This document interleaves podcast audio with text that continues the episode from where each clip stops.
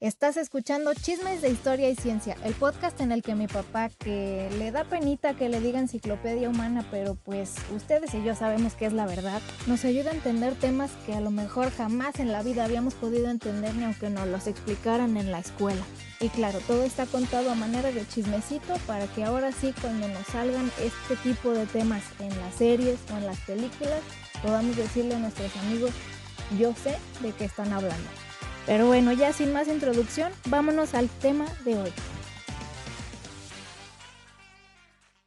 Hola, hola, bienvenidos a Chismes de Historia y Ciencia. Este es nuestro episodio número 156 y aquí estoy como siempre con mi papá, Fernando Navarro. Hola, buenas tardes. Hola. Aquí soy yo con mi pequeña princesa.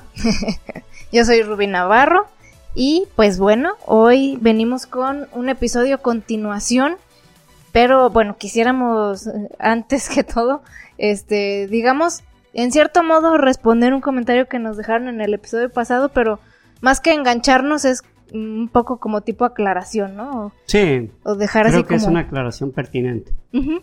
Pues bueno, eh, nos, eh, para no profundizar, solo nos, nos comentó algo de que parece que somos de extrema derecha porque criticamos a, los libros de AMLO y su culto a la personalidad que a veces quiere imponer ahí. Y culto personality. Hay un tema de, ¿cómo se llama? Eh, Living Colors. Living Colors, exactamente. Ah, pues eh, el caso es que nos dice esa persona que, que somos un canal de extrema derecha y que, que chafa y sabe qué más. Y bueno, eh, solo queremos aclarar que no somos de extrema derecha, ni de izquierda, no es, no estamos siguiendo una ideología porque justamente lo que nosotros queremos fomentar es el pensamiento crítico y creemos que seguir ciegamente a una persona o a una idea sin cuestionar eh, lo que nos está, la información que nos da o lo que nos quiere imponer, pues creemos que es un error. Eh, este presidente tiende a ser así, pero si, si seguimos, si después hay otro presidente de otro partido que también impone cosas o que la riega, pues también. O que es muy de derecha. También, ajá, de extrema derecha también. También lo vamos a Fuchi, eh, o, sea, también la extrema derecha, qué asco. Apesta, ¿no? O sea, los extremos apestan. Así es. Eh, y de hecho esta izquierda es muy rara porque es a veces de izquierda y de derecha al mismo tiempo, es bien raro. Pero bueno, es, que es, es, una amalgama rara. En fin, el caso es que si otro presidente también la riega, pues eh, como ciudadanos y como personas eh, estamos en nuestro derecho de quejarnos porque nos afecta directamente. Así es, nos vemos afectados. Si viviéramos en una burbuja de cristal, pues a lo mejor no sabríamos ni qué está pasando. Pero nos vemos afectados. Sí, exactamente. Y, y creo que es totalmente un error poner por encima el culto a la personalidad o, el querer respetar, entre comillas, cierta um, ideología, ah, pasándose por alto todos los errores Soslayando, o sea, fingiendo que no está pasando algo. Solamente por seguir el culto a la personalidad. Sí, o sea que el, querer dejar así como que decir que algo ya no vale la pena solo porque no estuvo de acuerdo con lo que tal presidente o, tal ideología pone sin que tú lo cuestiones más, es totalmente un error. O sea, no tiene por qué tener una cosa que ver con la otra. Lo que uno debería de, de, buscar es la información correcta y la verdad, no el querer ensalzar a tal persona o a tal idea, ¿no? Eso es lo que importa para nosotros. Pensamiento crítico. Entonces, bueno, y aparte de esta persona, pues creemos que definitivamente no vio nuestro episodio sobre León Trotsky. Sí, yo creo que ni siquiera lo he visto. nuestro episodio sobre León Trotsky, que inclusive traíamos una playera roja con la hoz y el martillo del comunismo. Donde estábamos expresando abiertamente que íbamos a hablar sobre el comunismo en, en, su amplio sentido estricto e ideológico. Así es. Eh, y, porque en ese episodio lo medita, o sea, el comunismo de Stalin ese no, pero estábamos hablando de Trotsky, Y, él sí valía la pena. Él, era un ideólogo. Él sí, sí fue un verdadero, verdadero, fue, él era el ideólogo, literalmente. no era un ideólogo, era el ideólogo. Exactamente, entonces, pues en resumen nada más, o sea, no estamos ni de un lado ni de otro, estamos a favor de pensar cada quien eh, de manera crítica y el no querer ver, este, creerse ciegamente lo que algo, que algo o alguien nos está imponiendo o hacer creer. Eso es lo que importa. Bueno, nuestro canal es de historia y ciencia. ¿Y qué creen? Pues por eso a veces vamos a hablar de política. La historia está llena de política. no hay historia universal sin política. Entonces de repente se va a poder, se va a llegar a mencionar, no porque nos vayamos a pasar hablando de ese güey, pero eh, en ocasiones se va a dar porque sí, la historia es política, la Guerra Fría está llena de política. Así es. Entonces es parte de, ¿sale? O sea, no, no se trata aquí de que de que, ay, si tú eres de izquierda aquí no eres bienvenido, o si tú eres de extrema derecha aquí no eres bienvenido. No, no es así. O sea, podemos con, podemos estar de acuerdo en muchas cosas y eso es en lo que aquí en, verdad importa. Así es, y en desacuerdo. O sea, no se trata de que todos estemos de acuerdo en todo, ni de que a nosotros nos quieren, estén de acuerdo en todo lo que nosotros digamos. No se trata tampoco de eso. Nosotros respetamos a ustedes, también respeto de vuelta y pues eso es lo que se busca nada más, ¿no? Y bueno. De lo que mencionó Rubí, estoy totalmente, la apoyo absolutamente, ya habíamos conversado sobre esto, así que yo no tengo más que opinar. Estoy absolutamente eh, apoyando lo que mencionó Rubí. Y muchas gracias. Y disculpen esta introducción un tantito, que no tiene que ver con, con este eh, tema, pero tiene que ver con... Con el canal. Exactamente, tiene que ver con el canal. Así es, y solo pues para entendernos un poco más las personas que somos y que es a lo que vamos, ¿no? Y bueno, ahora sí, pues vámonos a meter a la Guerra Fría. ¿En qué nos quedamos? Muy bien, la Guerra Fría, eh, este, como bien habíamos expresado anteriormente, fue un término utilizado por un, periodista en el cual mencionaba que no había una lucha directa, pero sí había un impas en, y, que en el cual podría generarse una conflagración mundial porque había dos potencias o hay dos potencias, en ese tiempo había solamente dos potencias hegemónicas que tenían el poder para destruir a la humanidad. Entonces, era, era una... Eh, eh, todo el mundo nos veíamos, a veces, ahorita ya las nuevas generaciones no, no tanto, y, casi nada, pero nos veíamos sometidos a situaciones de estrés, inclusive por los noticieros, porque hablaban de, que esto está por pasar y que hubo acá este ataque, hubo acá este, eh, este atentado, atentado o, por ejemplo, sí, o sea, varias situaciones que iremos mencionando, que podían provocar una conflagración porque podrían ser la chispa que generara eh, o que incendiara la mecha para que explotara una, una, guerra de la cual todo el mundo nos veríamos afectados. Entonces, ese, ese estado, ese estado latente de posible conflicto que pudiera ah, llevar a la humanidad a su propia destrucción, pues era algo continuo durante varios años. Estamos hablando de unas eh, cuatro décadas, pasadito de cuatro décadas, donde siempre estábamos así, ¿no? Entonces, eh, ahorita vamos a hablar, ya habíamos hablado de los 40 y principios de los, de los 50, inclusive hablamos eh, de algunos eh, conflictos de los años 50, pero ahorita vamos a hablar de otros que, que, influyeron muchísimo. Pero, y, y, en este momento voy a hablar sobre las guerras proxy. Las guerras proxy es un término en el cual las dos potencias no se enfrentaban, pero haciendo que su ideología fuera la que, la que permaneciera y la que, la que ese país eh, o esos países eh, uno tuviera una predisposición o un pensamiento capitalista y el otro comunista.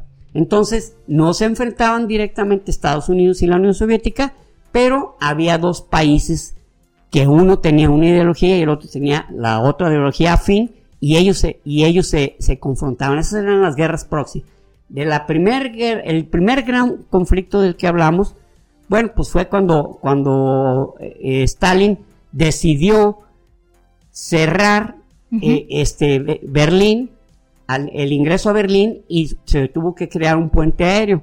Y la primera guerra proxy fue la que hablamos sobre la guerra de Corea. Fue una guerra proxy porque ah, claro. Estados Unidos apoyaba a Corea del Sur y la Unión Soviética y China, después, porque China se acababa de incorporar al comunismo, eh, acababa de ganar en 1949 y Mao Zedong consideraba que era un peligro que estuviera a las fronteras un país con, que estuviera del lado de los Estados Unidos.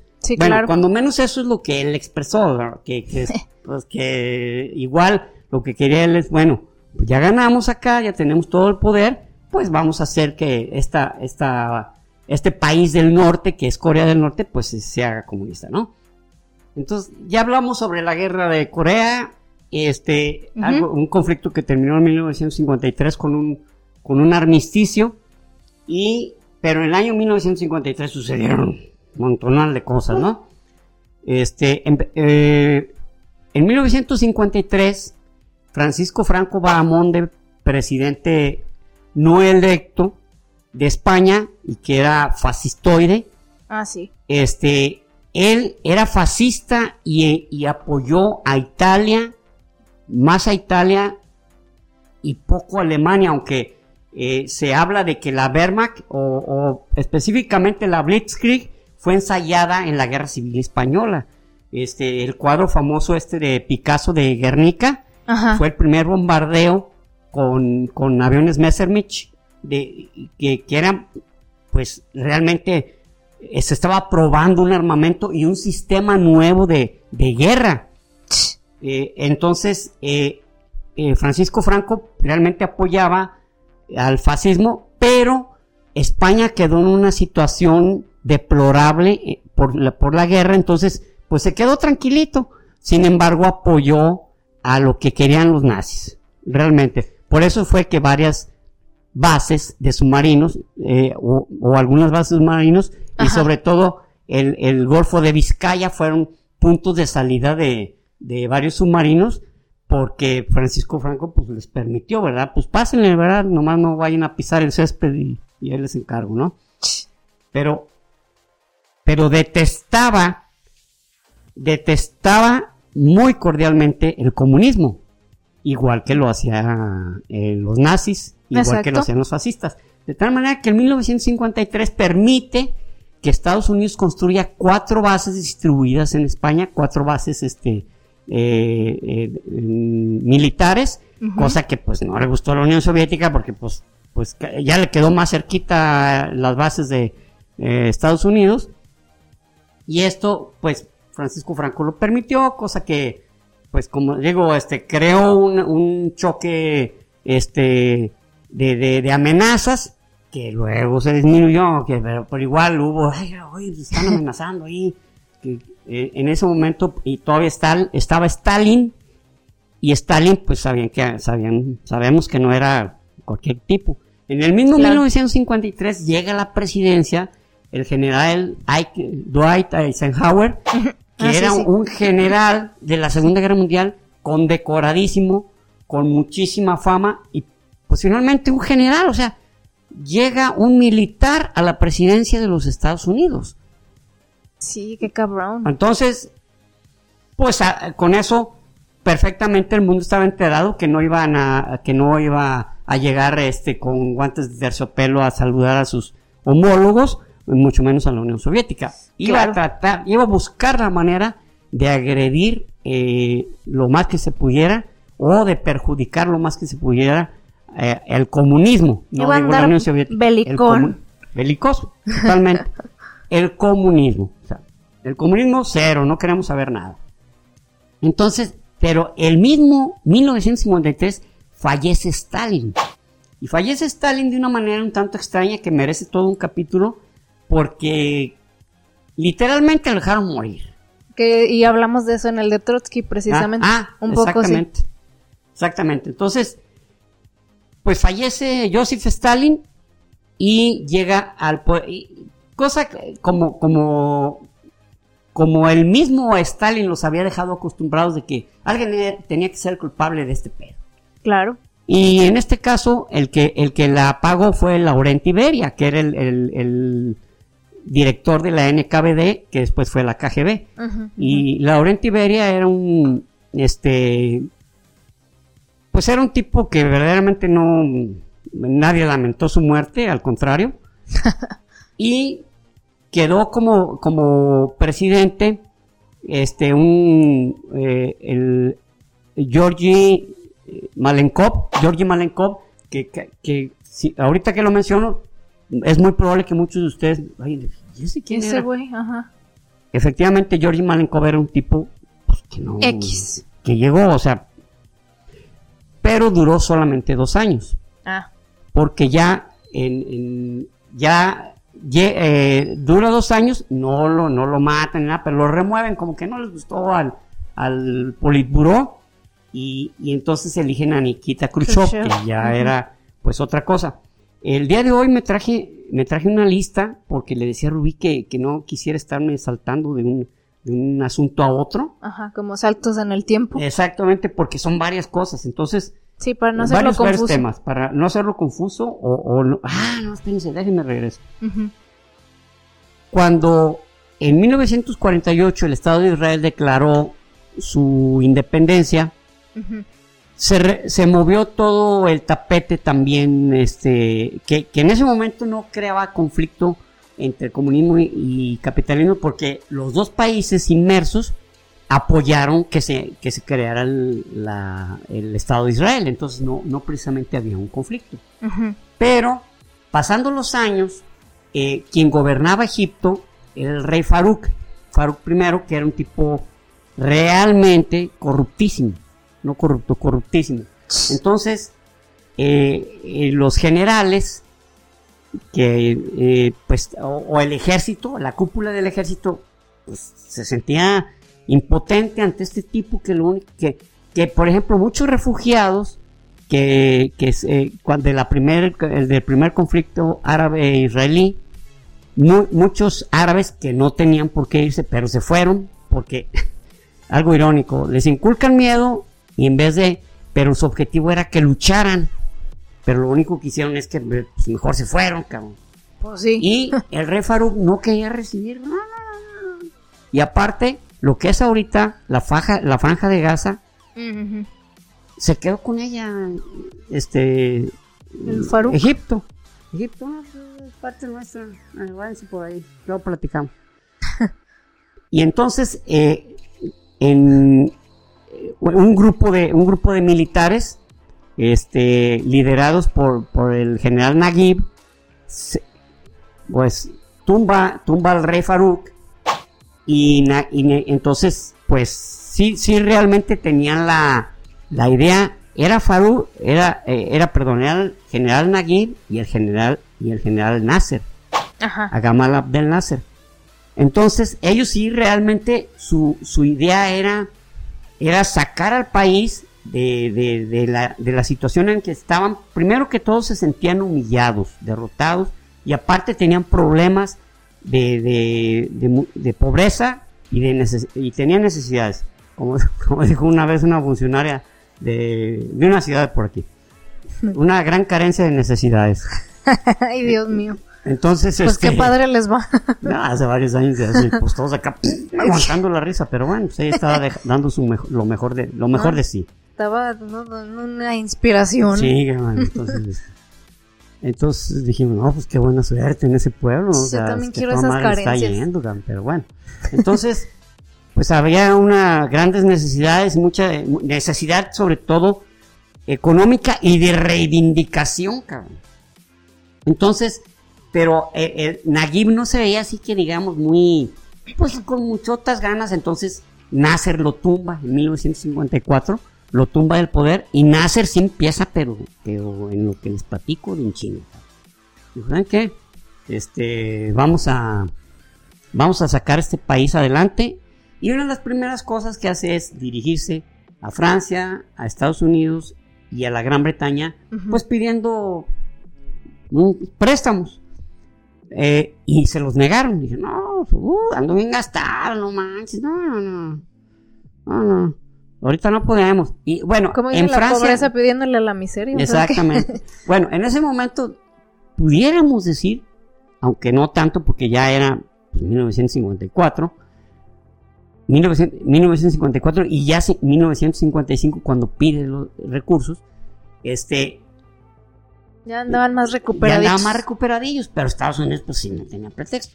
Entonces le niegan y, le piden la Unión Soviética, este, y, ya era en 1956 ya, ya había sido, eh, ya estaba en el poder Nikita Khrushchev y, le dice que sí, dijo, sí, cabrón, estamos, estamos tratados. Ah, entonces para Nasser le cayó, entonces ya había esa, aunque no podía ser abiertamente, no podía ser comunista, eso sí. ¿Por qué? Porque estaba en Egipto. En Egipto son absolutamente este, musulmanes. Entonces, sería muy raro. Es más, al único país musulmán que quisieron imponerle el comunismo, pues ya ven lo que les pasó. Es más, provocó una caída, ayudó a, caer a la Unión Soviética, que fueron los de Afganistán. O sea, no puedes imponer eso. Pues, eso. En un país musulmán, está bien, cabrón, ¿no? Entonces, sí, pero, pero sí tenía de su lado a la Unión Soviética. Entonces eso también a Estados Unidos, pues, pues le apuró, pero, la, pero Egipto se dio cuenta que era insuficiente. Que era insuficiente. Dijo, ay, güey, pues, pues, no, no, no alcanzo, cabrón, con... Y dijo, ah, pues espérate, tenemos el canal de Suez, el canal de Suez está en nuestra tierra. Y decide nacionalizar el canal de Suez, que ya platicamos sobre esto cuando hablamos del segundo conflicto árabe-israelí.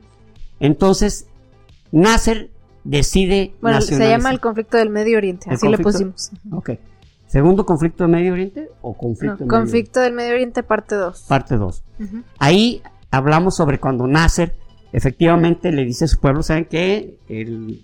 nos vamos a quedar con el canal de Suez, la gente muy, muy alegre. Porque el objetivo principal de, de, de Nasser era generar una enorme presa, la presa de Asuán, y este, ver la manera de controlar las, eh, las inundaciones ah. o, controlar el flujo del Nilo, cosa que se logró con esta presa, aunque sí creó mucho daño ecológico, pero finalmente pues logró su objetivo en, un amplio sentido. Entonces, eh, este, pero ya Egipto Egipto decidió este, seguir del lado de, de, la Unión Soviética, cosa que también le, lo hizo Siria. Jordania no, empezó a moverse. Pero lo hizo Siria.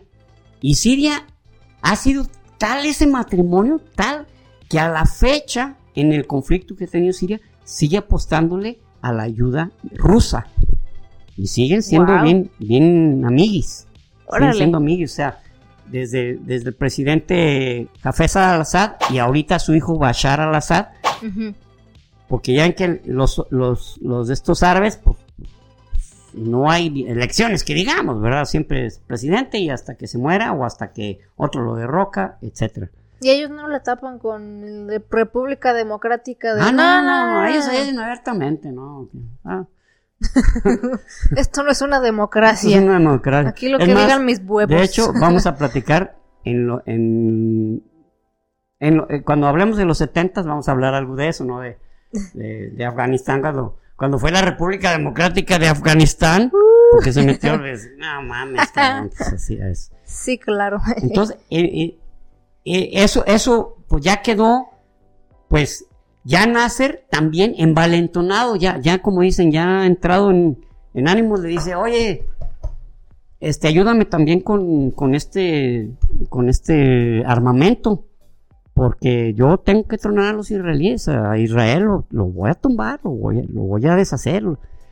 Y los soviéticos, pues, sí, mi niño, ¿qué se le ofrece?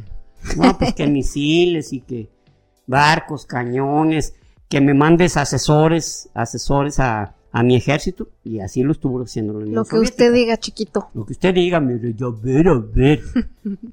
bueno, en 1955 hay una, hay una, mm, ¿cómo se dice? Una iniciativa de un, de un, este, de un africano, un senegalés, que se llama Leopold Sader, bueno, fue, fue, un, fue una iniciativa de algunos países, de algunos países, este, eh, de algunos países de, de Asia y de África.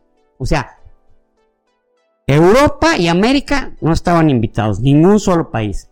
Y se fue, fue la conferencia de Bandung, esto es en Indonesia, 1955. ¿Qué se genera ahí? Se crea la conferencia de los países no alineados. O sea, este, este, este movimiento pretendía crear una, ah, así como, como ah, ok, acá se creó la OTAN, en Europa y Estados Unidos. Acá se generó el Pacto de Varsovia, vamos siendo uno de los países no alineados, que nosotros no, no, no estamos con, ni con Juan ni con Pedro, cabrón. Entonces, pero solo, como les digo, yo creo, es, es un pensamiento, no tengo la plena certeza, porque no invitaron a ningún país de, de América. Entonces supongo que para ellos Estados Unidos pues era América. O sea, los países americanos... Él, nos representa. Los países americanos pues están...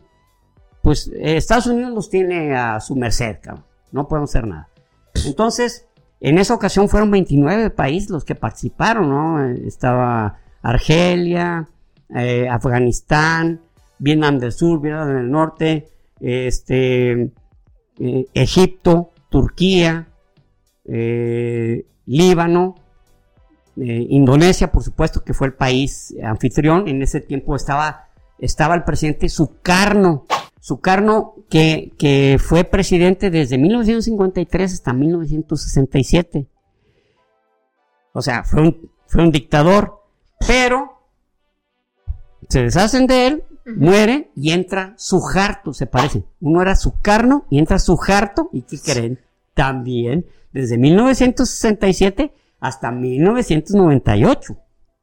donde un movimentazo, lo hacen correr, e inclusive este, hubo, hubo elecciones a mediados del año 2000, creo que fue en el 2010, y la hija de, de Sujarto, ella eh, se lanzó, como, pero, pero pues no ganó. O sea, ¿por qué? Porque ya estamos hablando de que ya, ya, hay más democracia en Indonesia, cuya capital es Yakarta, y fue donde, entonces en Bandung, eh, pues les digo, fueron 29 países este, los que estaban ahí eh, alineados y China, ah, llega China, China, si recuerdan, acababa de hacerse un país comunista, no acababa de ser, acababa de ganar el comunismo. Y entonces este, le dice, oye, ¿puedo...? Porque la India era uno de los meros líderes, y pues la India y Pakistán, o sea, curiosamente porque en 1947 hubo una guerra donde Pakistán se separó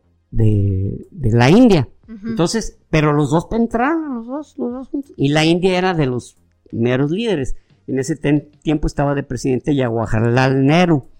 Entonces, llega, llega China, eh, como, oye, ¿podemos entrarle nosotros? ¿De qué se trata? No, pues somos un país, un grupo de países no alineados, ni con, ni con melón, ni con sandía. ¿Me dejan entrar? Sí, pásale. O sea, permitieron a China entrar, ¿no? bueno, de esas cosas extrañas de la política, ¿no? Y Estados Unidos. O sea, no investigaron o se hicieron pendejos. No, no, no, sí. O sea, para ellos fue que, ok, son comunistas.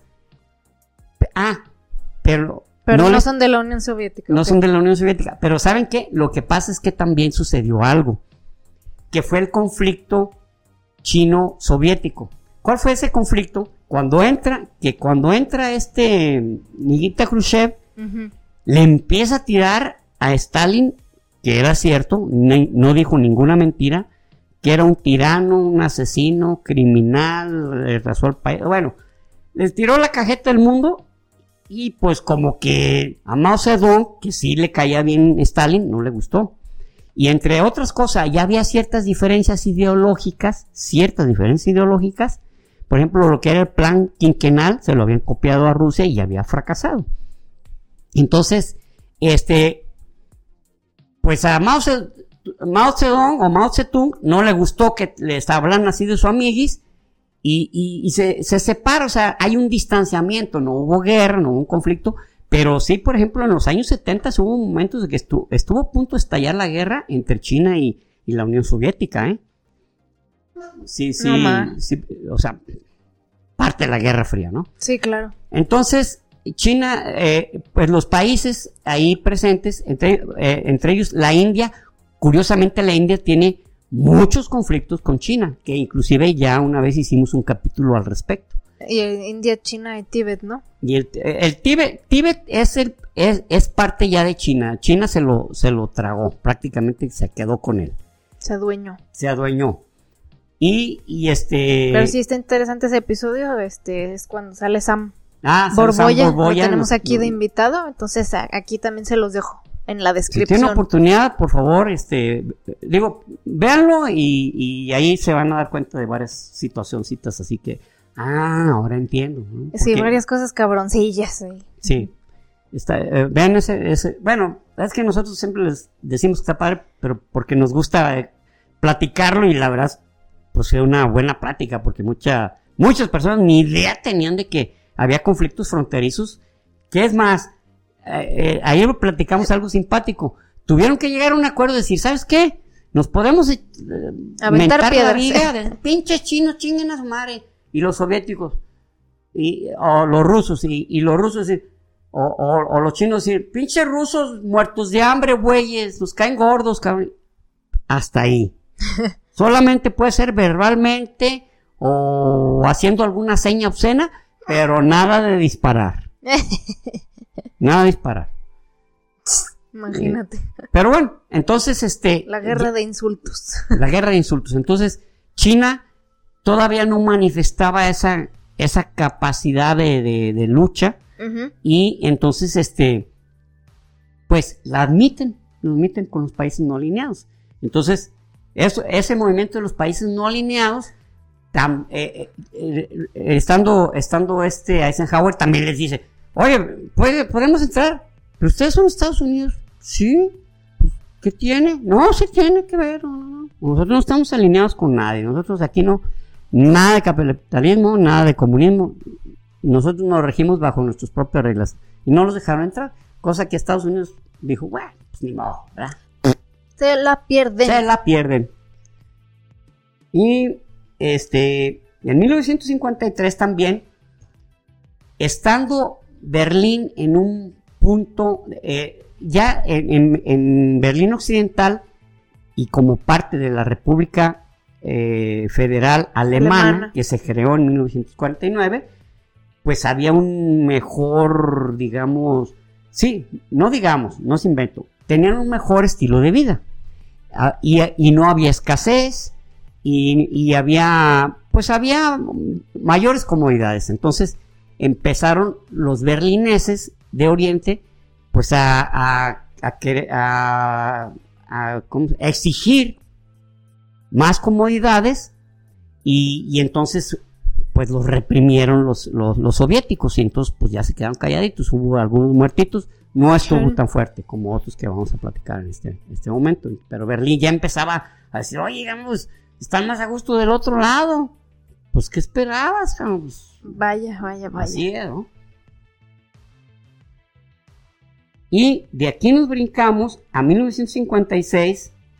En 1956 fue un año también que, hubo. Eh, pero vamos, eh, vamos a hablar de, de dos conflictos más serios. Uno de ellos fue que en 1956 eh, al, entrar Nikita Khrushchev, los países que ya eran satélites de la Unión Soviética sintieron que, sobre todo Hungría, sintieron que podría haber mayor, mayor este, apertura y poder este, definirse de una manera más autónoma. Entonces, en, en, en octubre, a finales del año de 1956, sobre todo en octubre, eh, este, estaba como presidente un, tipo, eh, bueno, se queda, se queda como presidente Ernoguero. Ernoguero era más, empezó a generar una apertura mayor y de repente dice que, pues que no, que ya no quería saber del pacto de Varsovia.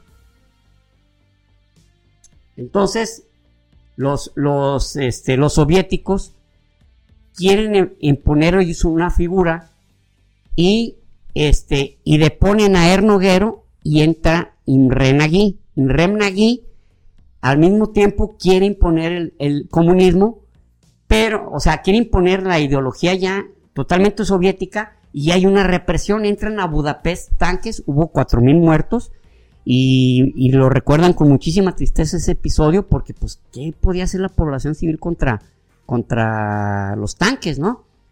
Y el que era el, secretario de defensa de Hungría, Paul Maleter, se une, se une a ese en ese tiempo, se une a, los rebeldes y entonces quitan a, con la represión, con la represión que, no esperaban de Nikita Khrushchev, eran sus primeros pininos en esto de reprimir, oh. toman prisioneros a, a Paul Maleter y a, a Ernoguero y los, los matan, o sea, son, son fusilados. Y entra un nuevo presidente que se llamaba Janos Kadar. Janos Kadar se quedó como presidente, pero él sí ya sabía que con, con Rusia no había que meterse. Mientras tanto, pues, ¿qué pasó? Pues los húngaros, o, eh, eh, los húngaros lloraron a sus muertos y hasta la fecha, en octubre, hay una conmemoración de, esa represión donde murieron varios ciudadanos. Y una de las cosas que había hecho también este eh, eh, Ernoguero, pero antes que él había un... Ah, bueno, Ernoguero deja salir de la cárcel porque desde los años 40 estaba el cardenal Mincenti. Entonces es algo que la, la gente vio muy bien, que ya el cardenal salió de la cárcel. Pero con la represión, el cardenal Minsanti se fue de Hungría, cosa que estuvo bien, porque si no lo iban a volver a meter, supongo, supongo, no estoy seguro. Pues sí. Pero ¿qué estaba pasando en Occidente? O sea, ¿por qué no reaccionaban? Oye, ¿cómo que reprime? Está reprimiendo por... Porque exactamente en octubre de 1956, Gamal Abdel Nasser estaba en conflicto con, con los británicos y los franceses por, porque tomó el canal de Suez franceses, ingleses, e invitaron a los israelíes. Bueno, vénganse ustedes, ustedes le vamos a hacer así. Como que ustedes los atacan. Ustedes atacan a Egipto, ¿verdad? Y, Francia, y nosotros llegamos y decimos, ¡eh! No se peleando, ¿eh? Y como es por seguridad mundial el que siga funcionando el canal de Suez, pues nosotros nos metemos y ya le decimos a Nasser, no, güey, tú no puedes con este pedo, déjanos, déjanos el canal de Suez todo bien planeado. Pero no, se revirtió todo el pedo porque Estados Unidos, la Unión Soviética y otros países de Europa se opusieron a eso. Dijeron, déjenlos, cabrón. O sea, no, no tuvieron la respuesta que ellos pretendían, ¿no? De, de, que. Y en ese tiempo estaba Anthony de Eden, de primer ministro de, la Gran Bretaña. Lo chisparon a la madre porque se vio muy mal, o sea, fue muy hipócrita, fue muy poco disimulado. Pero pasaron dos cosas. Nasser le tomó más odio a, este, a Israel y al mismo tiempo los israelíes se ensayaron, dijeron, ah, pues ya sabemos que sí podemos, ya sabemos que, ya lo habían visto, pero habían sido eh, luchas así muy, ¿cómo podemos llamarle? Muy, muy, muy tipo esporádicos, una lucha aquí, la ganaban otra acá, otra cosa, pero ahora ya sabían que podían luchar como un ejército. ¿eh? Eso, eso para ellos fue algo importante decir, ¿sabes qué? Para nuestra supervivencia ya vimos qué podemos hacer y qué no podemos hacer. Eso fue importante para, la, mentalidad de Israel. Claro. Este, 1961, eh, bueno, está, estando el presidente, el presidente Eisenhower, entre él y la CIA planearon planearon este la como como ya en 1959 había ganado bueno había tomado el poder el, este Castro Castro ah, Ruz. entonces pues eh, lo, lo, que hicieron los, los, norteamericanos dijeron bueno pues lo apoyamos y le subamos la espalda y le decimos sigue con nosotros, pero Castro Ruz se manifestó un tanto renuente, un tanto, digamos que no muy participativo, ¿no? Entonces Eisenhower dice, le vamos a dar una castigadita para ver, para que aprenda. Y dejan de comprarle azúcar, que era el producto de mayor, que, mayores recursos le generaba a la isla. Claro. Y Estados Unidos ya no te vamos a comprar y prohibido comprarle azúcar a, a, Cuba. Entonces, ¿qué hace, ¿qué hace Castro? Castro declara que, que pues que eh, vamos, a, vamos a seguir el modelo socialista. Vamos a seguir, y con mayor razón hay, hay, ataques. Pero dijeron, eh, o sea, Eisenhower, muy astuto, muy astuto, dice, tenemos que atacarlos, pero no podemos vernos así tan gandallas, porque una potencia como nosotros atacando una isla del Caribe, pues como que pues no, nos, no nos están haciendo nada, ¿verdad? Digamos, oye, nos están agrediendo.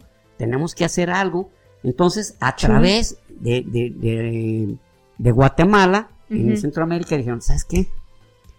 vamos juntando a todos aquellos que, porque empezó una salida, una, una enorme salida de, de, cubanos hacia Estados Unidos y a países de Latinoamérica. Entonces, este, eh, empieza ese éxodo y muchos de ellos querían regresar y atacar a su país y le piden ayuda a Eisenhower. Entonces Eisenhower le dice a la CIA, créame un plan en la que los mismos cubanos disidentes ataquen, ataquen al país. Hombre, pues qué buena idea tan genial. Eso vamos a hacer. Y entonces, este, pero ese, ese plan de la CIA, eh, de la CIA se llega, se llega a colar como todo, o sea, siempre hay infiltrados, ¿no? Exacto, sí, sí, sí. Y la idea era que partiendo eh, eh, este, de Guatemala, llegar y atacar la bahía de Cochinos, específicamente una playa, la playa Girón. Que, me gustaría que hiciéramos un episodio específico sobre John F. Kennedy y la bahía de Cochinos y estaría, muy chido. Pero, pero era la CIA. Entonces, para desvincular a Estados Unidos, hacen que un, un eh, o sea, un tipo, un piloto de un avión de guerra con la bandera cubana llegue y eh, aterrice en Miami, Florida, y dice, ¿saben qué? Este, yo soy disidente y, queremos, queremos que nos ayuden a, derrocar al, presidente este, Castro. porque este, no, es, no es posible lo que está haciendo con nuestra nación, porque sí, ya había empezado Castro a, nacionalizar ciertas empresas y todo eso, mm.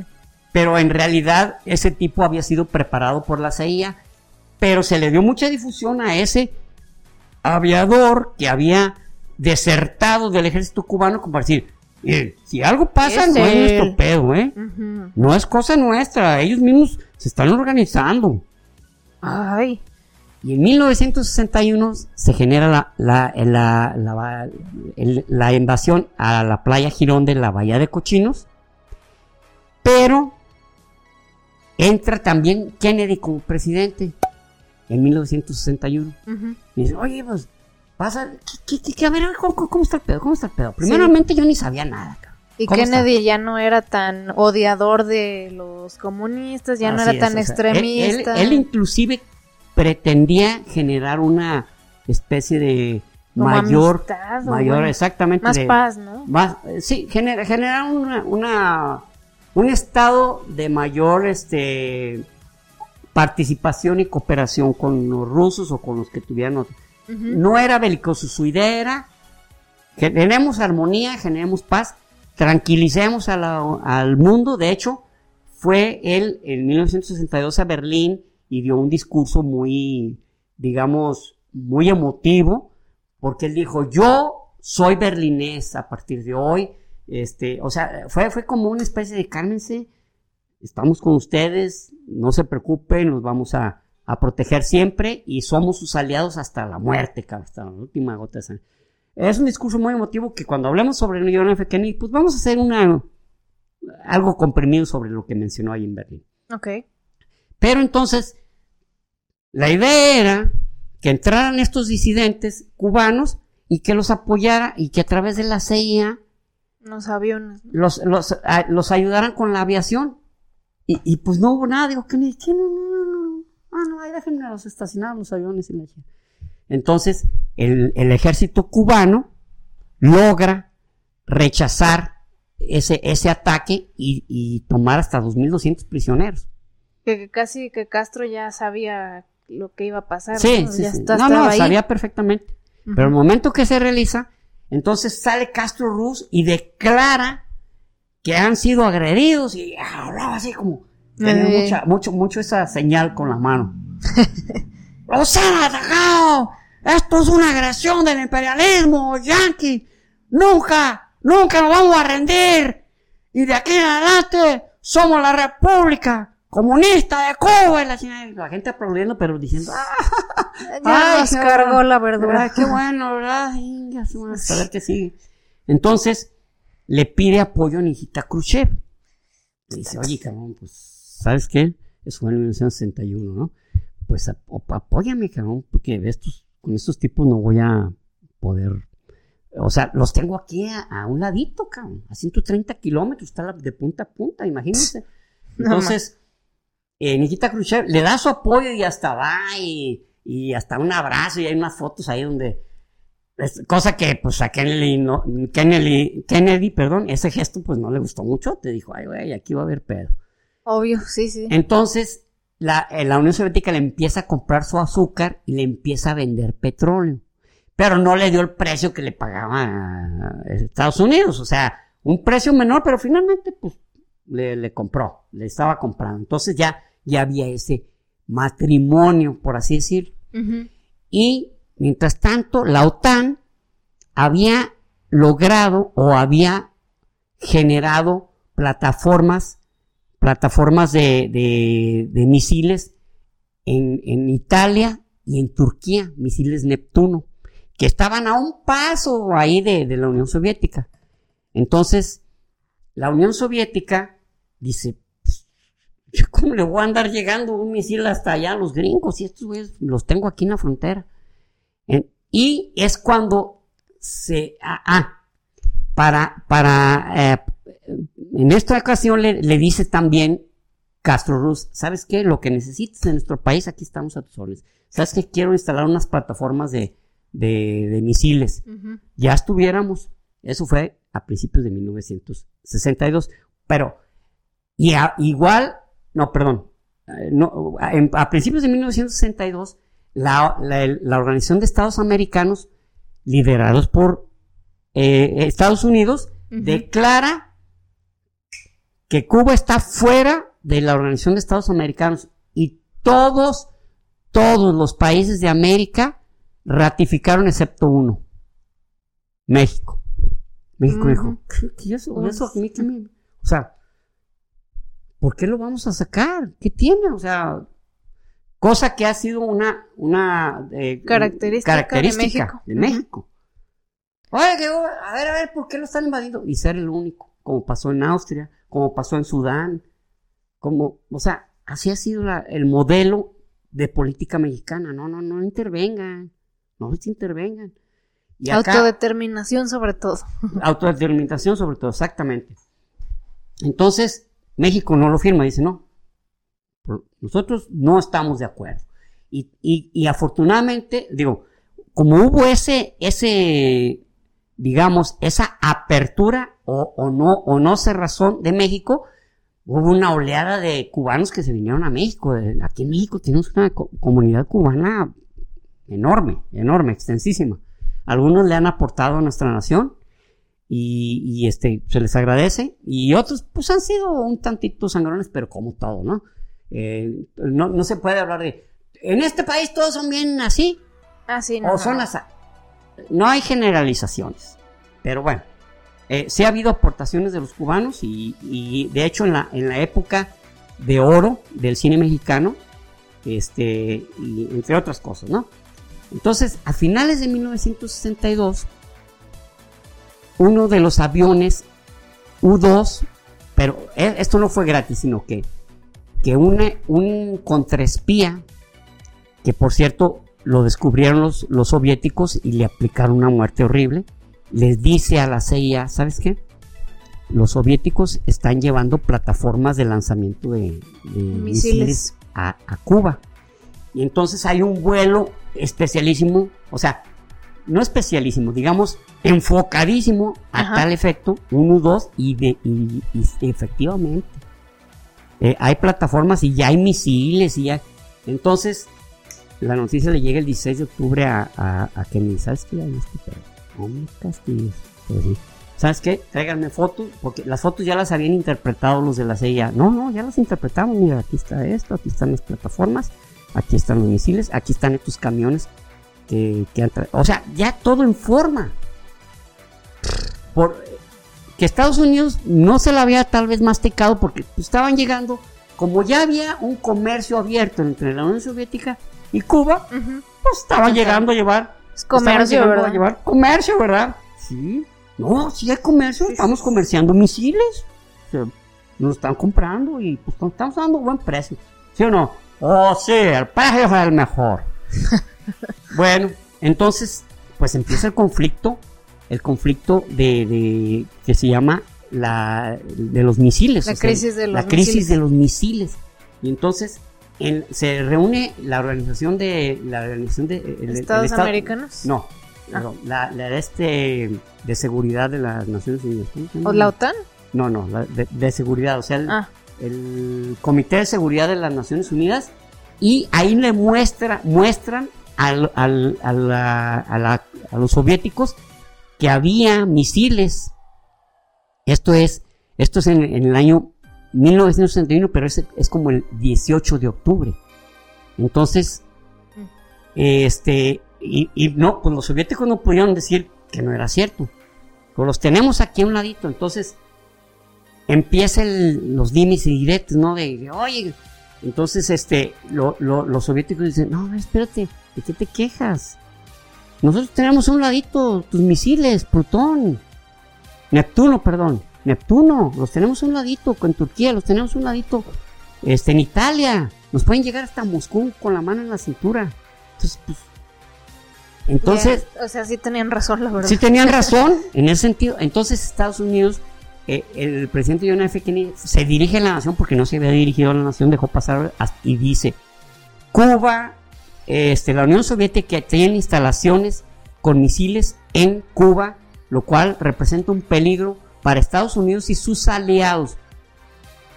Entonces, este, por lo tanto, en este momento declaramos una cuarentena cuarentena este, eh, alrededor de, la isla, de todos los, los eh, eh, naves, naves, barcos o todo tipo, cualquier tipo de nave de la Unión Soviética hacia Cuba. Y dijo cuarentena porque si decía este si decía bloqueo estaba hablando de un estado de guerra. Sí. Entonces no podía decir bloqueo decir una cuarentena. O sea, no nos vamos a dejar. Porque están en cuarentena. Un ratillo nomás. Y establece a partir de ese momento que este, la, el, el, ejército se, queda en nivel DEFCON 3. Les voy a decir qué es DEFCON. El DEFCON tiene cinco niveles. Donde el 5 es vigilancia normal, 4 parece que hay movimientos. Tres, ya tienes al ejército diciéndole, a lo mejor vamos a entrar en guerra. Dos, preparas el ejército. Y uno es estado de guerra. Y DEFCON quiere decir Defense Condition. Ah, Defense Condition. Entonces, en DEFCON 2, en DEFCON 3, perdón. Pero, este, llegan submarinos también, como, como Estados Unidos ya, ya tenía sus misiles eh, este, Atlantis que eran que, que, podían disparar misiles nucleares, o sea, podían llevar eh, misiles nucleares hasta la Unión Soviética, la Unión Soviética ya también tenía.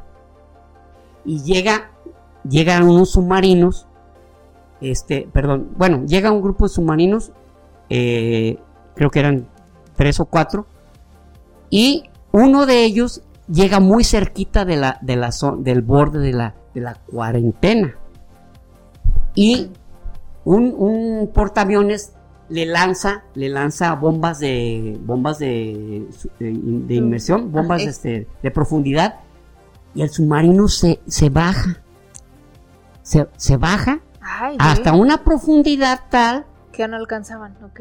Que, que, que tenían, o sea, y se había, eh, por las explosiones se había descompuesto el sistema de refrigeración, entonces estaban muriéndose de calor y aparte estaban incomunicados por la profundidad. Y como Nikita Khrushchev había establecido que la decisión de atacar ya iba a ser de los que estaban dentro de Cuba, o sea, de sus asesores, de, los asesores soviéticos en Cuba, o sea, no, no iba a ser, oye, Nikita, ¿qué? ¿Le disparamos o qué? Eh, sí, échenle chingas, No, ya era si ellos querían, ya. si ellos querían disparaban. Y entonces el del submarino, el, que, fue, fue después condecorado, este, y él se llamaba Hartop, él, era Vasily Hartop, este, le dice, dice, ¿qué hago, cabrón? No sé si ya estamos en guerra. Y ellos estaban que se los cargaba la madre, porque un calorón y, tenían mucho tiempo, pero ya eran de los submarinos más modernos que podían durar mucho tiempo sumergidos. Entonces dijo, dispararé un misil y, empezar, y empezó el grupo de, la alta cúpula de los dirigentes, de los directivos, o mejor dicho, de los altos mandos militares de ahí mismo, de submarinos, y le, ¿sabes qué? Lanza el primer misil, lanza los misiles nucleares.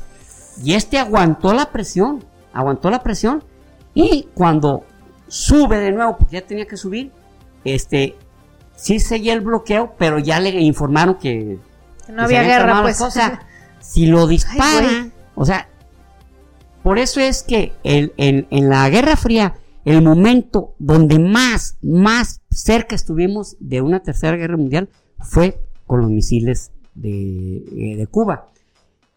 Pero está él y está otra persona que, o sea, bueno, en la Guerra Fría hay varios héroes sin capa que decidieron no lanzar misiles por un ataque o por una alerta fallida ah, de misil. La alerta fallida fue en 1983. Esa, esa, de eso vamos a hablar cuando estemos en la década de 1983. Muy bien. Eh, y él se llamaba, él se llamaba, este, Stanislav Petrov, este que, este, que dice Ruby.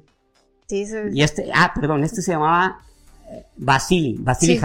Sí, sí habías dicho Vasily. Sí, dije correcto. Sí, ah, sí, sí. Entonces, pues fue un héroe, después fue declarado un héroe porque a ciegas decidió no atacar. Aguantó vara. Cuando todo indicaba que esto era inevitable. Y en, el 26 de, el 27 de octubre, este, le envían, envían a, a, las 9 de la noche, le envían a, a Kennedy un, este, un telegrama de parte de la Unión Soviética, de parte de Nikita Khrushchev, diciendo pues, que ellos estaban listos para disparar y que ellos iban a tomar a tomar la decisión de lanzar misiles en el momento que ellos lo, desearan. Shit. Entonces, eh, Kennedy estaba en un momento muy, muy, decisión muy cabrón. Entonces decide mandar a, los altos dirigentes. Había, eh, cuando entró Kennedy, entró una nueva, una nueva grupo de jóvenes este, digamos, eh, sí, de, jóvenes políticos que les llamaban los caballeros de Camelot, o sea, los mismos, los mismos este, halcones de guerra, que, es el grupo de los halcones, el grupo de los jóvenes de, de los caballeros de Camelot, porque decían, estos güeyes, ¿qué, van a saber? Nosotros somos que saben. Y que eran los que decían a Kennedy, ¿sabes qué? Hay que atacarlos, cabrón. Putazos. putazos, güey, es lo que quieren. Pues Anímate. Entonces, los manda a todos a descansar, descansen. Mientras tanto, a Bobby Kennedy, que era el fiscal general de los Estados Unidos y hermano del, presidente John F. Kennedy, dice, ¿sabes qué? Vamos con el que en ese momento, desgraciadamente no me acuerdo, era el que representaba a la Unión Soviética, era, era como el embajador de, máximo, de máximo, ¿cómo se puede decir? De máximo cargo, este, eh, de la Unión ¿En Estados Unidos? En Estados Unidos, y, vamos a fingir que no recibimos el telegrama. Y le vamos a decir, oye, ¿sabes qué? Estamos dispuestos a, quitar los, los misiles Neptuno, tanto de Italia como de Turquía, pero con una condición. Como esto no depende exclusivamente de nosotros, depende de la OTAN. Si lo hacemos es como si, como si ignoráramos a la OTAN. Entonces, quedamos en esto, ustedes retiran los misiles de Cuba y nosotros retiramos los misiles Neptuno, pero ustedes no van a manifestar que nosotros vamos a quitar los misiles Neptuno. Nosotros vamos a hablar luego con la OTAN y les vamos a decir, ¿sabes qué? Ya necesitamos modernizar esto, vamos a quitarlos. Pero ustedes no van a decir. Y ustedes van a declarar que se van a retirar porque se llegó a un acuerdo amistoso. Y lo acepta la Unión Soviética. Pues, es buena oferta, es buena oferta. Pues sí, que finalmente era una negociación. Al siguiente día, Nikita Khrushchev declara que se van a retirar de Cuba y se van a regresar todos los misiles, tanques, este, eh, cañones, etcétera. Cosa que Fidel Castro, pues, se encabronó. Y como ya habían derribado un avión U-2 en Cuba, también fue algo que le dijeron, ¿sabes qué? No derriben nuestros aviones, cabrón. Pues nuestro sistema de vigilancia. Pues a Fidel Castro le valió 7 kilos de pura chingada y, derribó otro U-2. Y yo no fui, güey. Pero viendo la, actitud bélica de, este, ¿cómo se llama? De, Castro. De Castro, este, que, inclusive lo, lo le, estaba diciendo a Nikita Khrushchev, no, no, no, ataca a Estados Unidos, no importa que, no importa que desaparezca Cuba en el ataque, cabrón. Fíjense nomás este Ay, no, que, amaba su nación no, y los, de los cubanos. así literalmente. Qué raro. Y, y, hay una entrevista hacia, cuando ya está muy viejo Fidel Castro, donde dice que estábamos a punto de desaparecer en nombre de la libertad. Pues sí, güey, pues atácame, atácame, no importa, tú ataca este, a Estados Unidos, no importa que nos des la madre nosotros.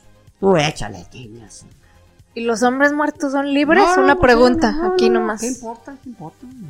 ¿Qué importa? Ah, vaya. Y entonces, y le dijo, oye, ¿no les vas a quitar la, la, la, la de esta, la base de Guantánamo? Que era otra de las cosas ah. que creyó a Castro, creyó. Y Nikita Khrushchev dice, ¿sabes qué? Yo, de eso ni hablamos, porque eso le pertenece a los Estados Unidos. Es de su pertenencia. Ah. Y entonces Castro se molestó muchísimo, ¿no? Entonces fue cuando hubo esos ataques a los U-2, pero Nikita, haciéndose el sordo, se empezó a llevar todo. Todo.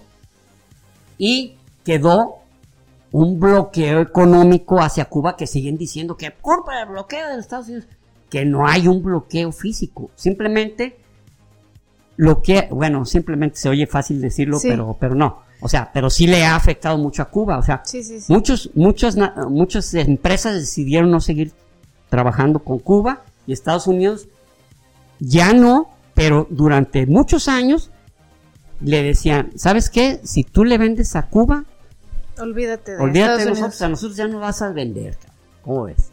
Entonces, pues muchos dijeron, no, pues no, pues no. Y actualmente sí sigue habiendo un comercio, pero no hay condiciones, o sea, realmente eh, no hay condiciones en Cuba legales y sociales para que se genere eso, o sea, les cuesta mucho trabajo, pero pueden hacerlo, ya no existe ese bloqueo económico pero, pero ya quedaron medio desangrados por lo, el tiempo que no pudieron hacerlo, ¿no? Pues sí, sí, porque fueron, sí fueron algunos años donde, donde eh, el, que, el que haga tratos con Cuba, mm. y sí les afectó mucho, pero ya desde, desde, es más, desde que cayó el muro de Berlín, son 30 años. Hace 30 años. Ah, ya es rato, ya es rato. Entonces, desde entonces ya no existe nada de bloqueo, ya pero no existen las condiciones. No existen las condiciones para que así suceda.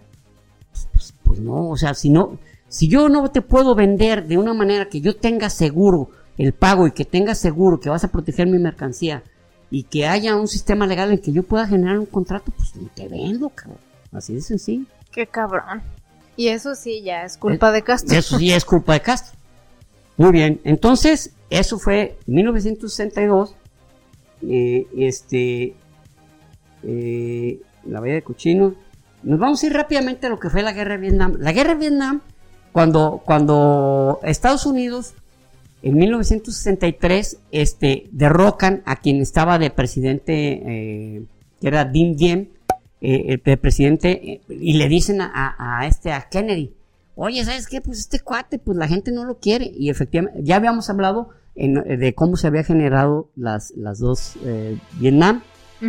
Entonces, este, ¿qué te parece si lo derrocamos? Y dijo, y Kennedy dice, no, no, pues yo no, yo no puedo decidir por, por Vietnam, pero hagan lo que ustedes consideren que es adecuado. Y para ellos fue como uno, ah, y prácticamente lo despedazan el presidente, pero Eso fue una serie de cuando Estados Unidos, cuando a Kennedy le muestran las fotos de cómo quedaron, dijo, ay cabrón, qué bárbaro, lo despedazaron a él y al hermano, ¿no? Porque, entonces, este, Kennedy al poco tiempo, específicamente el 23 de noviembre lo asesinan en Dallas, Texas, el 23 de, noviembre de, 1963.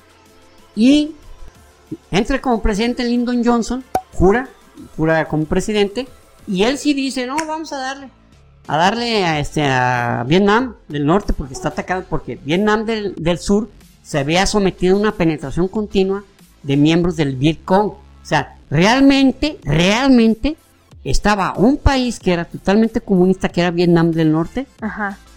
este, y Vietnam del sur, eh, eh, eh, cuya capital este, Después, pues ahorita se convirtió en, ciudad Ho Chi Minh, porque... Ah, ajá.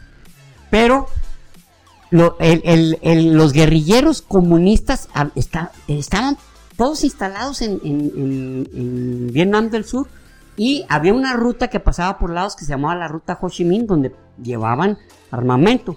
Se genera un estado de guerra.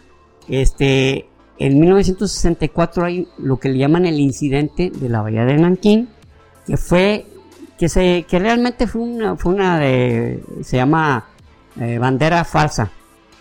Que, que, que el, el, destructor Maddox y el Sea Turner Joy son atacados por los de Corea perdón Vietnam del Norte y por lo tanto pues hay que devolverles el golpe verdad claro. y se genera la guerra de, de, de Vietnam que fue una guerra en la que entró Estados Unidos con todo. Y en 1965 estaba el secretario de Defensa eh, Robert McNamara, que había sido nombrado por John F. Kennedy y que había sido ratificado por Lyndon Johnson. Robert McNamara no era militar, inclusive era un gran asesor financiero y económico. Era un gran administrador. Entonces, Robert McNamara designa a, William Westmoreland como el jefe supremo de las fuerzas este, eh, gringas o, de Estados Unidos en, Vietnam, pero en Vietnam también participa Australia, porque dice Australia, ¿sabes qué? A nosotros nos, si, si, si el comunismo se extiende, a nosotros nos va a afectar, nos va a andar llegando. Entonces, este, hubo otros países que Canadá, indefectiblemente, porque Canadá siempre apoyó a Estados Unidos. Sí. Y en 1964 empiezan los ataques, diferentes batallas, que inclusive en nuestro capítulo de abril de 2020 sobre la guerra de Vietnam los describimos todos. Sí, exactamente. Y, y este, pero las noticias que, que quería saber, este, eh, Robert McNamara se las daba eh, William Westmoreland y le decía que sí, que estamos ganando y estamos ganando y estamos ganando. Y si era cierto, o sea, las batallas las ganaban, pero volvía a haber otro foco, otro foco de guerra, otro foco de guerra.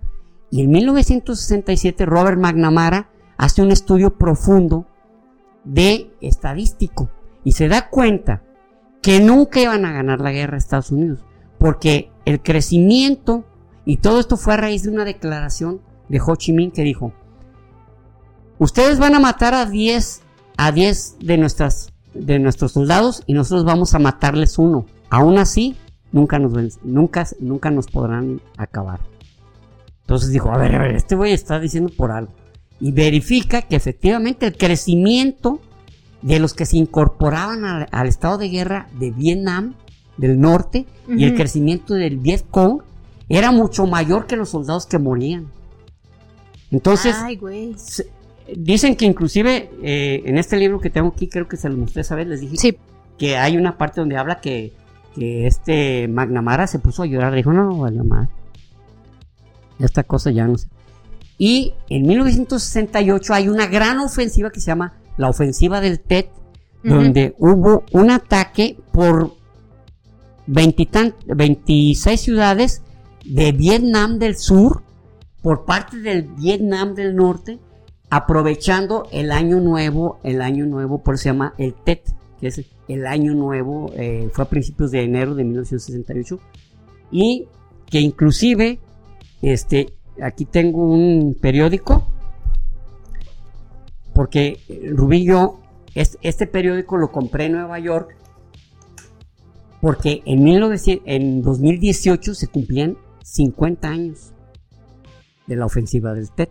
Oh, órale, ok. Entonces, este, este dice, Ecos de Vietnam, habla sobre, sobre ese hecho y, lo, y me acuerdo que, que Rubí y yo estábamos esperando nuestro vuelo en Nueva York y lo vi y dije, ah, pues viene para acá. fue cuando fuimos a Londres, ¿no? Cuando fuimos a Londres, exactamente. Entonces, este, fue una ofensiva que, que desbalanceó totalmente a, a, a, Estados Unidos, que Estados Unidos se había confiado mucho en unos ataques que, llamaba, eh, que se llamaban los bombardeos Rolling Thunder, o sea, los ataques Rolling Thunder que Robert McNamara había había afectado y eran verdaderamente, en, e, en esa ocasión les comentamos que se, que se que cayeron más bombas en, en, Vietnam que en toda la Segunda Guerra Mundial. Ay, güey, no manches. Entonces, este, en 1900 entra un nuevo presidente, en 1970, que es Robert Nixon. Y Robert Nixon se da cuenta. Richard, ¿no? Richard Nixon, ah, perdón, Richard Nixon, sí, perdón. Eh, le dicen, ¿sabes qué? El perro está así, cabrón no vamos a ganar. Pero ¿cómo nos vamos a salir así nomás? O sea, tenemos que salirnos de una manera amistosa diciendo que los dos decidimos parar la guerra, ¿no? Como cuando cortas con alguien y... pero di que, los dos queríamos cortar. Que los, dos, queríamos nuestro espacio. Estamos, ah, estamos de acuerdo. Ah, muy bien. Háganme cuenta. Entonces, hay reuniones y ya en ese tiempo está, está Henry Kissinger Ah. que era, el, intermediario para lograr la paz y había habido reuniones ya en París, pero no se había logrado porque los... Eh, literalmente los gringos decían, oye, ¿qué te parece si ya terminamos esto? No, si quiere vamos siguiéndole otro rato. Entonces, Richard Nixon generó, generó una, un ataque en 1971 que se le llamó perdón, 1972 que se llamó el Linebacker, que era una serie de, de, tupidísima de, de, este, bombardeos, y luego, no lográndolo, se fue al Linebacker 2, hasta que en 1973 dijeron los, ya los, los, de estos eh, vietnamitas dijeron, ok, vamos a sentarnos, y se sientan a la mesa, Vietnam del norte, Vietnam del sur, el Vietcong, el Vietcong como brazo combativo, que, que, ellos lo llamaban Vietcong en Vietnam del Sur, pero en Vietnam del Norte se llamaba Viet Minh. Ah, qué cura. Y, por supuesto, Henry Kissinger, y establecen la paz. Y entonces, este, pero, este Richard Nixon dijo, oye, pero ¿qué vamos a hacer? Está sencillo, vamos a dejar, a, vamos a apoyar a Vietnam del Sur con armamento y todo, pero ya no con gente, ya no con, ya no con soldados. Mm. Cosa que no fue suficiente, aunque se batieron de manera heroica los, los de Vietnam del Sur, pues llegó el momento en que el, el, mismísimo general que había iniciado, que era Nguyen Giap, ah, llega, llega este, a, a, la, capital de Vietnam del Sur. Ho Chi Minh. Y, ya a partir de ese momento ya se llamó Ciudad Ho Chi Minh, porque no, no, no, era ese su nombre. Ok.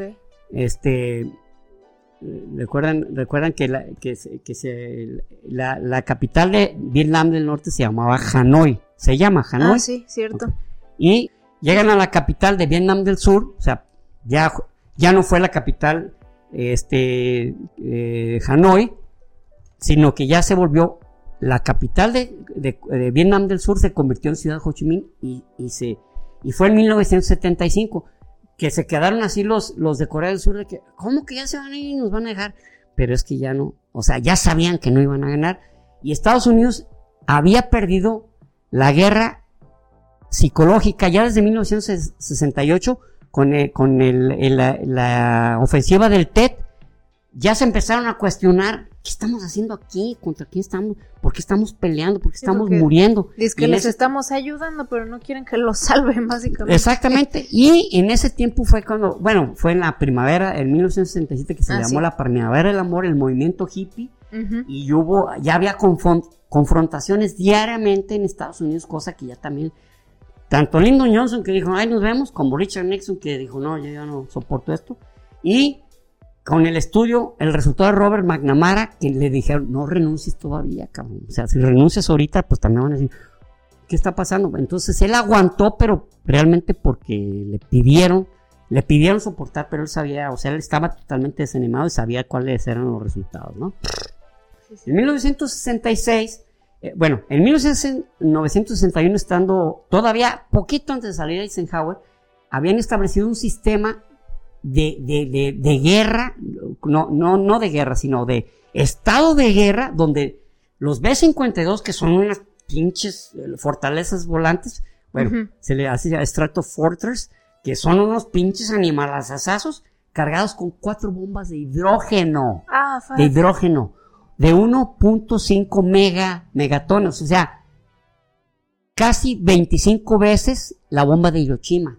Pero cuatro de ellas. Entonces esos B-52 todos los días despegaban. Todos los días. Y en 1961 hubo un primer accidente en Estados Unidos donde un avión se desplomó, tuvieron que recuperar las bombas. Hubo tres accidentes en Estados Unidos.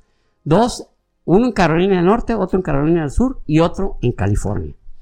Pero siguieron viajando, volando hasta, hasta acercarse hasta la Unión Soviética. O sea, imagínense, volaban y se iban bordeando por, por, eh, por este, pasaban por España porque pues ya España pues ya les había permitido tener bases ahí.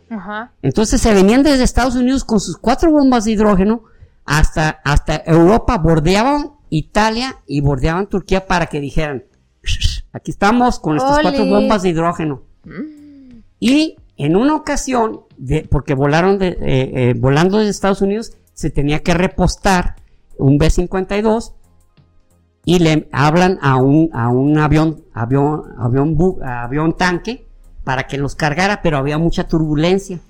Entonces, a la hora de, de, de, acoplarse el sistema de, carga de combustible, no, no pueden porque hay mucha turbulencia y, y el, el B-52 empieza pi, pi, pi, pi, porque no, y se crea una chispa y explota, pero así, en dos segundos explota este, el, el, el, buque, eh, perdón, la, el, avión, tanque.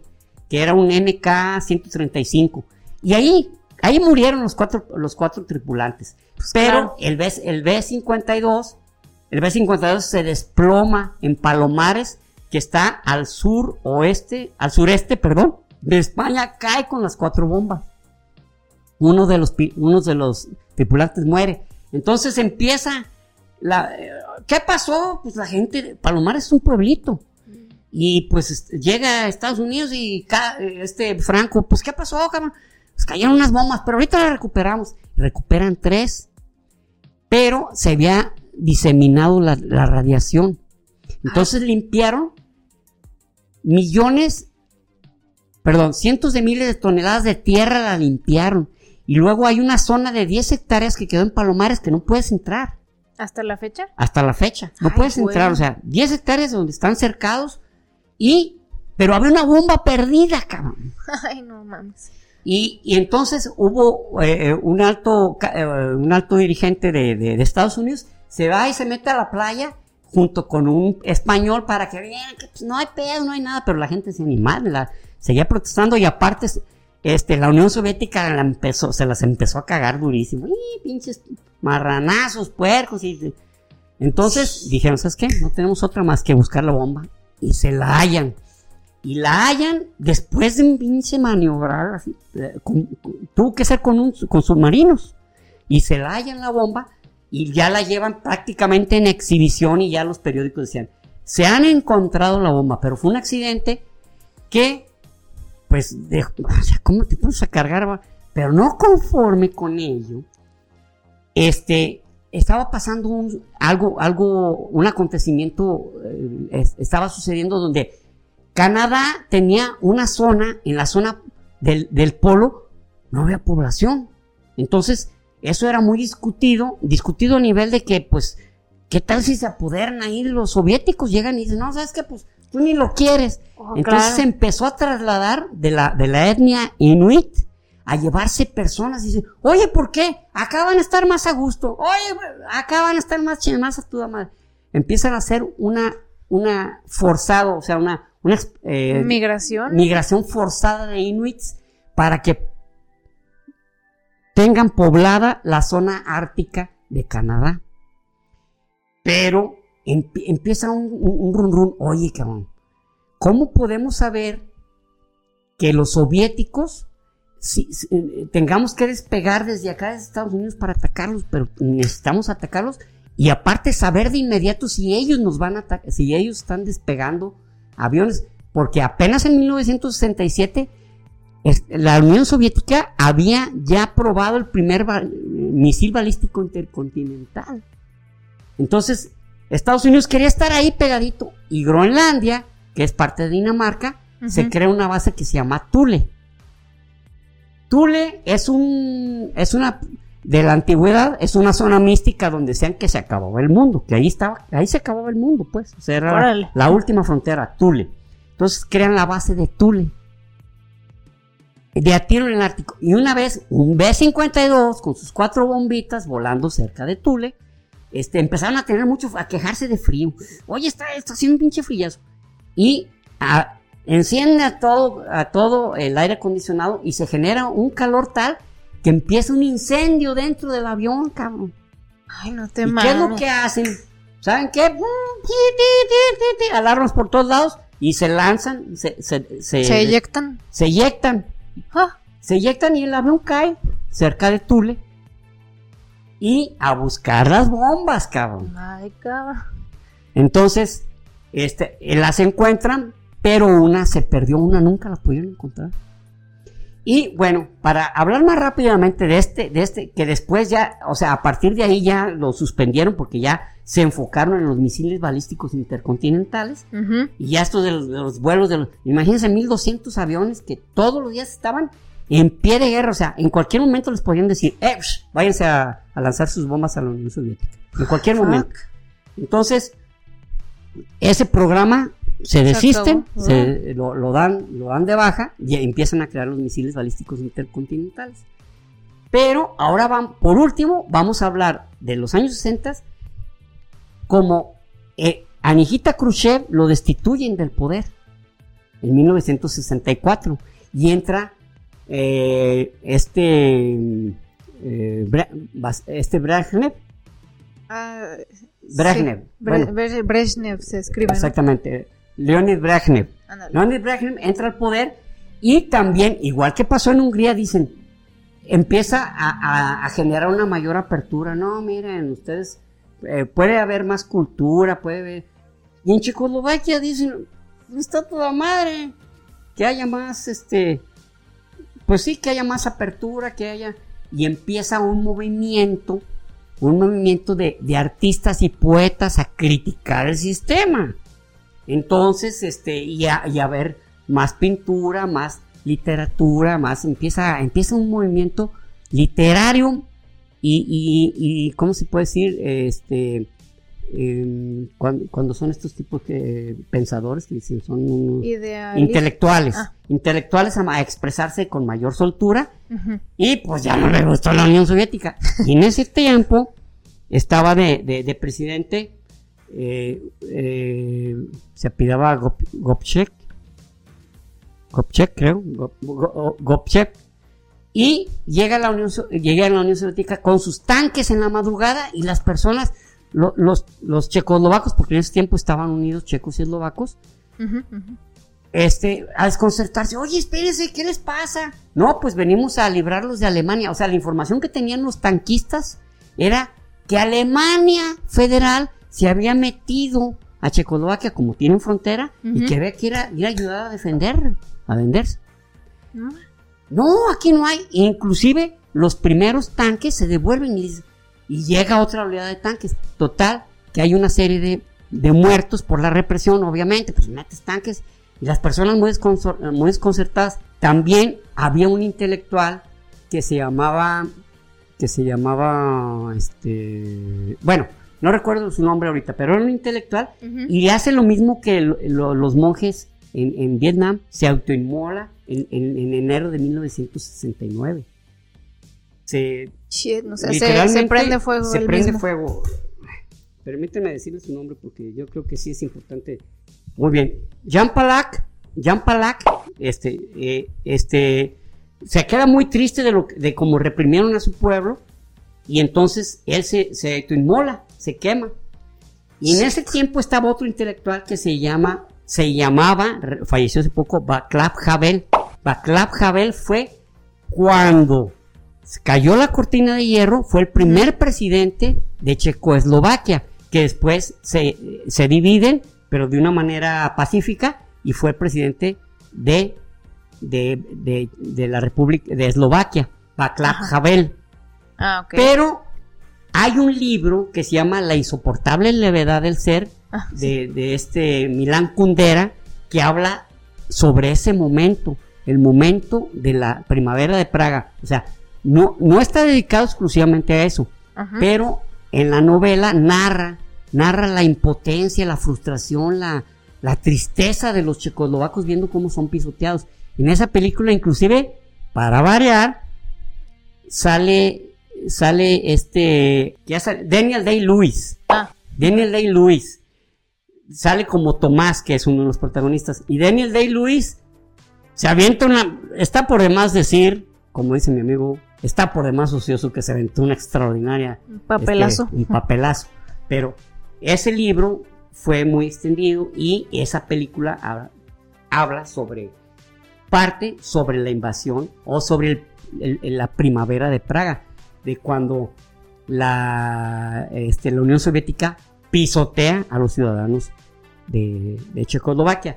Y por último, 1969, porque no hemos hablado, no hemos hablado de tecnología, el hombre llega a la luna. Estados Unidos logra poner a Neil Armstrong, Edwin Aldrin y Michael Collins en... en, Buzz, Aldrin, ¿no? así se llama Edwin Aldrin. Ah, Buzz era eh, como su apodo. Buzz era como su apodo. Logra ponerse en la luna y ¿qué pasó? Que la Unión Soviética dejó de meterle lana a programas espaciales. A programas espaciales. Inclusive sí hubo muchos logros, pero que quedaron, que quedaron así en el olvido debido a que llegamos a la luna, llegamos a la luna. Oye, también nosotros, eh, sí, llegamos a la luna. Eh, es que sabes que, sí, llegamos a la luna, llegamos a la luna. la Unión Soviética dijo, se acabó. Eh. Lo último que, que hizo, este, de, de una manera, este, sustancial y que generó mucho progreso fue la, la laboratorio espacial Mir, Mir quiere decir paz, y que fue, y que, y que sigue sigue, dando... Eh, en el, eh, ¿cómo se dice? En la órbita. En la órbita este, de la Tierra, ¿verdad? Eh, y primero fue con la nave Soyuz y luego con la nave Mir, pero ya fue en participación con los Estados Unidos. Fue una manera de decir, ok, ya va, vamos haciéndola juntos, ya, ya cuál competencia, ya ustedes llegaron a la luna, ya, ya nos dejaron sin competencia, cabrón, vamos haciendo las cosas juntos. Y con esto terminamos este segundo capítulo sobre la guerra, sobre la, Guerra Fría.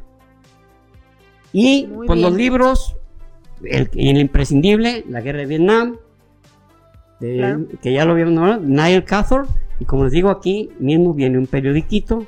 Bueno, no, no viene en el libro. No, pues. no viene en el libro, perdón, pero aquí mismo tengo de, de cuando se cumplieron los 50 años de la ofensiva del TED.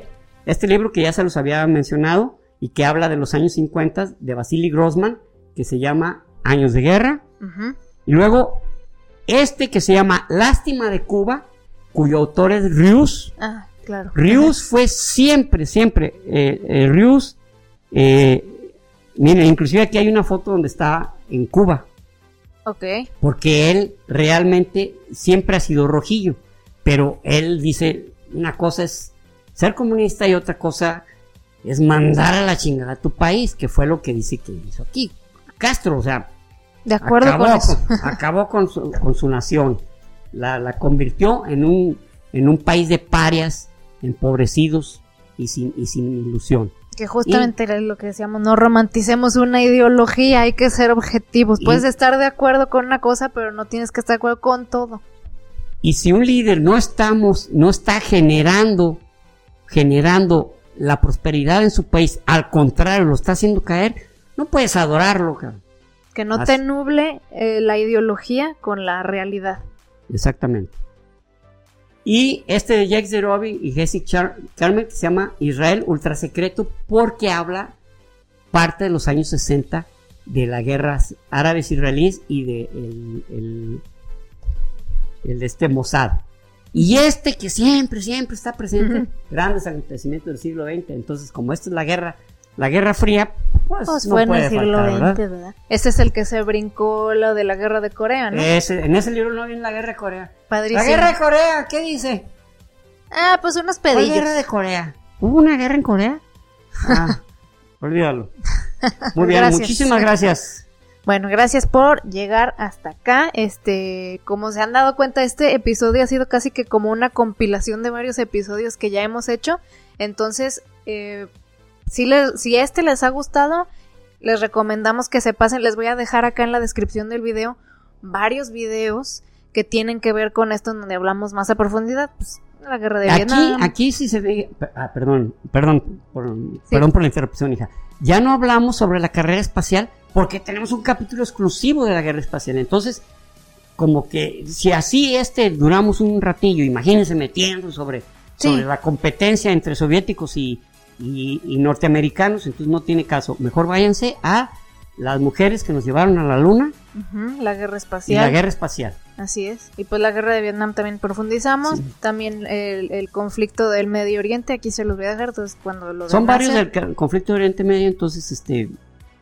Sí, igual aquí se los dejo. Que en 1967 fue la guerra de los seis días. Y ah. también ahí estuvo a punto de, de generarse un conflicto entre la Unión Soviética que apoyaba a los árabes y Estados Unidos que no apoyaba a Israel, pero, pero, pues sí, de alguna manera este no lo no lo no lo condenó, pero Estados eh, hasta hasta ese momento Israel solito solito se manejaba solo, o sea, ah, cosa que que decían, ay, los Estados Unidos, que es más, los mismos árabes creían que los habían atacado Israel, la Gran Bretaña, Estados Unidos y Francia al mismo tiempo, de la efectividad, de la efectividad logística y, de, los israelíes. Que, pues profundizamos en eso en el de la segunda parte. En la segunda parte, donde les dijimos también que los aviones no eran ni norteamericanos, eran franceses, que después, eh, que eran los Mirage, que después los, los eh,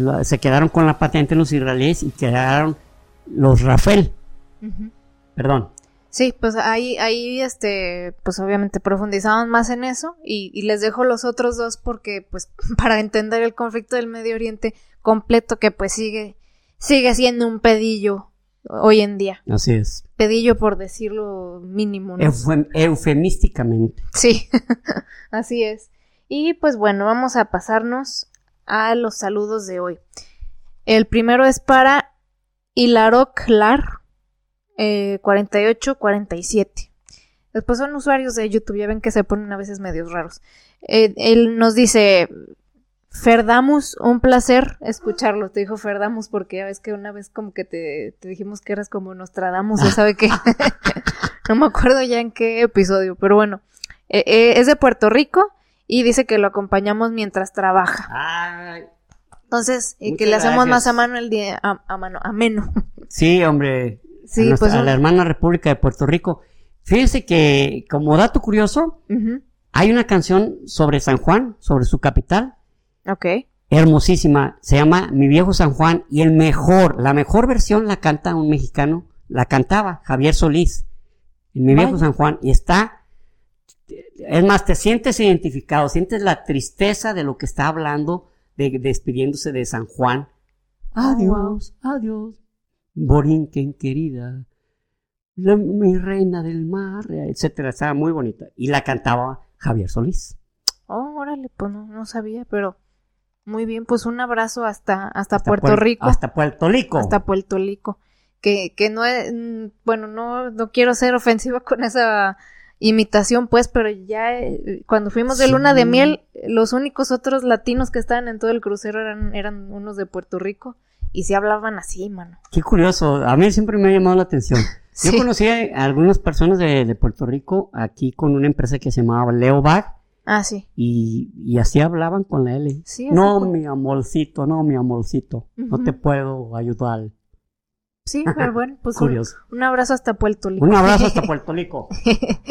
El siguiente es para Geniush Eh, dice que tu entusiasmo por estos temas es contagioso y que es bueno saber cómo fue la historia y no solo cómo la cuenta la peli. Esto fue en la de Oppenheimer. Ah, en la de Oppenheimer. Entonces, pues, qué chido que te contagie el entusiasmo. Sí, a veces, a veces me, me gana el entusiasmo. Pero es bueno, Sí, claro, claro. Malo que así como de sí, pues ahí les vengo a hablar. Siempre el mismo tono, el mismo. Ah, ah, ah, Ay, y luego que, pues, que Oppenheimer, ¿qué le dice? Imagínense. Que agarra, ¿qué le dice? Ay, no más que haya pasado. que a veces sí bostezo, ¿eh? Pero no crean que estoy aburrida. Así, así he sido yo siempre, no sé por qué. Durante el día bostezo en cosas y hasta mi mismo esposo me eh, dice, desde chica, ah, estás bien aburrida traes sueño, ¿no? Inclusive desde que estaba chica, recuerdo que a veces platicaba con ella, ay, mija, esto es... Y bostezaba y decía, ¿te estoy aburriendo con...? No, o sea, como que ni si ella se percataba de que bostezaba. Pues. Sí, de verdad, o sea, no, no crean que estoy aburrida ni que ya me quiero dormir, no, no.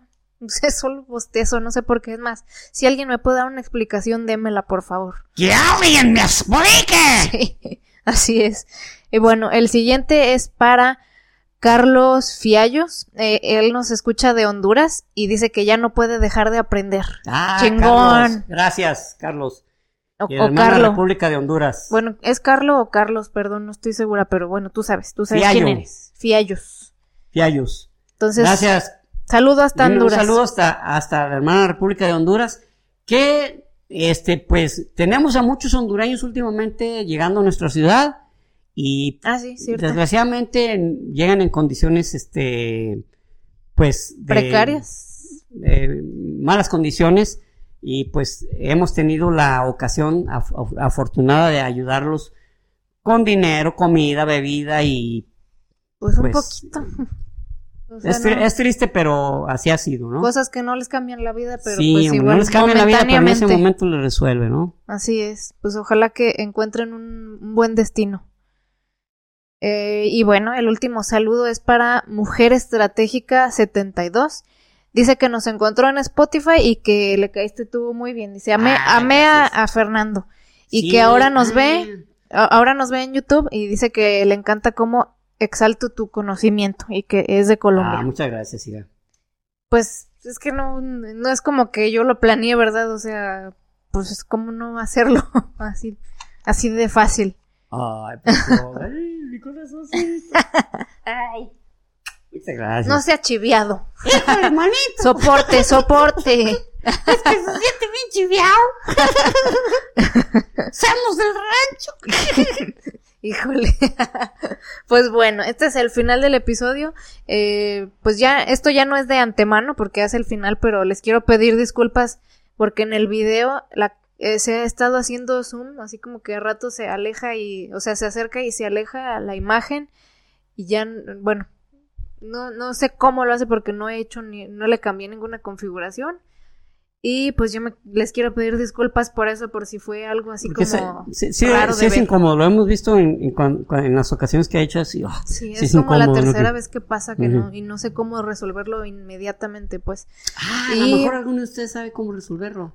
Sí, pues si, si saben cómo, pues es este, sería muy de mucha ayuda pero eh, está bien raro porque hacemos pruebas y hacemos ademanes y así y no se mueve y cuando empezamos a grabar ahora sí el pinche episodio ya empieza a, moverse.